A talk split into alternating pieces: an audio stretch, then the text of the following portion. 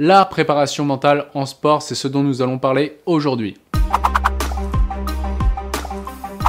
Bonjour, ici Pierre, fondateur de l'Académie de l'Haute Performance. On accompagne des sportifs et entrepreneurs à être confiants, à être sereins et éliminer la peur d'échouer. Et je suis aussi l'auteur de ce livre, L'identité gagnante, le secret du nouveau dopage légalisé que vous pouvez retrouver dans les commentaires avec euh, d'autres cadeaux, notamment un entretien offert, un entretien découverte avec un coach de mon équipe. Et avant d'aller plus loin, vous pouvez mettre aussi un pouce si vous aimez ces vidéos et pensez à les commenter, les partager pour pouvoir, bah, si ça vous aide, ça peut aussi en aider d'autres. Alors, la préparation mentale en sport. Peut-être que vous êtes devant cette vidéo, vous êtes soit sportif, soit préparateur mental, vous voulez un avoir des solutions pour pouvoir vous-même aller plus vite, plus loin et faire sauter tous les verrous parce que vous dites ouais peut-être que j'aurais besoin de préparation mentale ou euh, deux vous êtes préparateur mental et vous sentez qu'avec certains sportifs vous avez des blocages et vous n'arrivez pas à aller bah, très vite avec les outils que vous avez en préparation mentale et vous dites tiens comment est-ce que je peux aller plus loin? Donc on va essayer de voir aujourd'hui euh, la préparation mentale en sport, dans le sport, comment bah, ça va aider les sportifs tout simplement à juste exploser leur record personnel et à être simplement soi-même. Donc déjà, pour moi, la préparation mentale, c'est très simple. Il n'y a pas besoin d'une explication euh, d'un quart d'heure pour ça. C'est simplement être comme à l'entraînement en compétition, être capable de même faire mieux qu'à l'entraînement en compétition pour pouvoir se surpasser. Pour cela, ce qui se passe, c'est que euh, pour beaucoup, la préparation mentale en France se sert d'outils comme la sophrologie, l'hypnose, la méditation, des ancrages, la programmation neurolinguistique. Tout ça, c'est déjà top parce que moi-même à l'époque, euh, ça m'avait aidé à améliorer des choses dans ma vie, mais c'est limité puisque ça ne touche pas le réel problème de fond. Ok? Le problème de fond, c'est quoi? Souvent, c'est juste revenir à une chose de base un basique. On est des êtres humains, pas des fers humains, pas des avoirs humains, mais des êtres humains. Et du coup, on est ici sur Terre euh, et l'important n'est pas ce que l'on fait, mais qui on devient à travers nos expériences. Et à chaque fois que l'on a un challenge extérieur, c'est souvent parce que on a quelque chose à l'intérieur qui n'a pas été déverrouillé. Pour beaucoup, nous par exemple, pour les sportifs que l'on accompagne, ça va être soit ils se disent Ah, mais je suis qui pour gagner? Est-ce que je mérite de gagner? Est-ce que ça va le faire?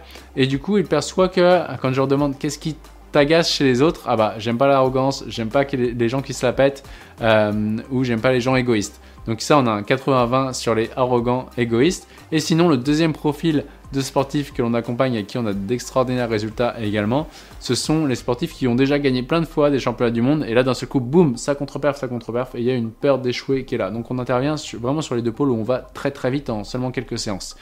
Et là, du coup, ce qui est important de comprendre, c'est que pour le premier type de sportif qui dit ah mais attends mais euh, j'aime pas les gens qui se la pètent, c'est important d'être altruiste dans la vie, c'est important d'être humble dans la vie, tout ça, bah ils sont pris dans des concepts, ok? Altruiste et égoïste, ce sont des concepts, c'est juste une idée par rapport à des perceptions, euh, mais ça n'existe pas, ok? Altruiste et égoïste sont juste des perceptions. Si on va creuser au fond, si on ok lui qui est égoïste, il fait quoi factuellement? Alors ça met un peu de temps pour euh, démêler tout ça, mais ça arrive, mais j'en parle plus dans, le livre qui est juste ici. Euh, on arrive sur, par exemple, bah, être égoïste, c'est faire passer ses priorités euh, avant celles des autres, même si ce ne sont pas les priorités des autres. Et ça, bah, tout le monde le fait à un instant T euh, dans sa vie. donc voilà, on va vraiment changer de point de vue là-dessus et montrer que finalement, ce que l'on reproche chez l'autre, c'est chez nous que l'on que l'on le condamne. Mais tant que l'on condamne ça chez l'autre, alors on le réprime chez nous et on s'empêche de l'utiliser. Et tout ce que je réprime parce que je me dis que c'est mal, quelqu'un d'autre va l'exprimer sans même y penser. Si vous regardez bien, euh, si vous vous dites ah mais non c'est mal d'être euh, arrogant, regardez bien tous les gens que vous percevez arrogants. Donc voilà, tout ce que vous réprimez parce que vous dites c'est mal, quelqu'un l'exprime sans même y penser. Donc maintenant, la différence entre la préparation mentale et nous, ce qu'on fait à l'Académie de haute performance, où nous d'ailleurs, on s'appelle de moins en moins là, seulement pour les vidéos YouTube, pour euh, les articles de blog, mais en vrai, quand on interagit, quand on arrive dans les clubs ou avec des sportifs, on, se, on, passe, nous, pour plutôt des consultants en performance, parce que ce qu'on fait n'a rien à voir avec la préparation mentale, puisque nous, on va beaucoup plus vite, beaucoup plus rapidement. Et donc, ça permet ensuite à la préparation mentale de bien s'imbriquer pour les gens qui gardent leurs préparateurs mentaux. L'exemple d'une sportive que j'ai accompagnée pour les Jeux Olympiques, je peux dire son nom, vu qu'on a fait une vidéo ensemble, donc euh, Laura Tarantola, vous pouvez regarder euh, une vidéo juste au-dessus ou juste au-dessous, au-dessus. Euh, elle, par exemple, elle est encore suivie par sa préparatrice mentale. Et bah pour autant, en fait, elle faisait beaucoup de méditation, pleine conscience, et elle sentait que quand elle arrivait sur des championnats internationaux, eh bien, il y avait cette petite voix qui la faisait douter, mais je suis qui pour gagner? Qui était encore là. Et nous, du coup, euh, je me rappelle quand j'avais eu au téléphone à l'époque, je lui ai dit, ok, ça te dirait que cette petite voix disparaisse une bonne fois pour toutes?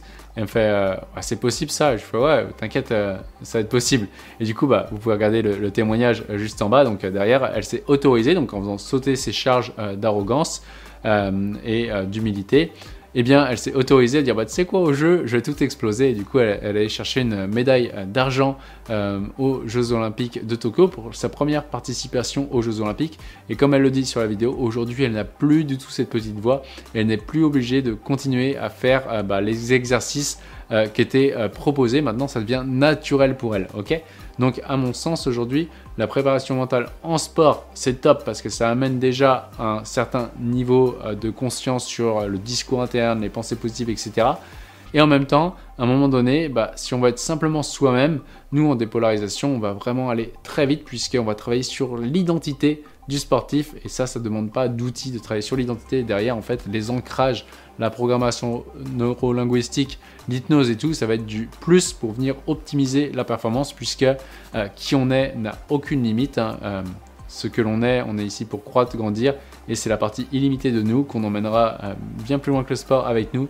Et pour ça, bah, il n'y a pas de limite, donc après on peut utiliser des outils de modélisation, de visualisation, euh, etc., des ancrages pour pouvoir optimiser le potentiel, mais déjà l'important c'est d'arriver en compétition comme à l'entraînement et euh, d'être capable d'aller chercher le millimètre supplémentaire et d'être capable de dire ok bah moi j'ai envie de gagner et je vais gagner et alors en fait il y a pas de charge là-dessus, même si ça se fait pas. Et voici pour cette vidéo. Euh, si ça vous a plu, pensez à mettre un like qui fait toujours plaisir. Pensez à commenter aussi les vidéos, à partager.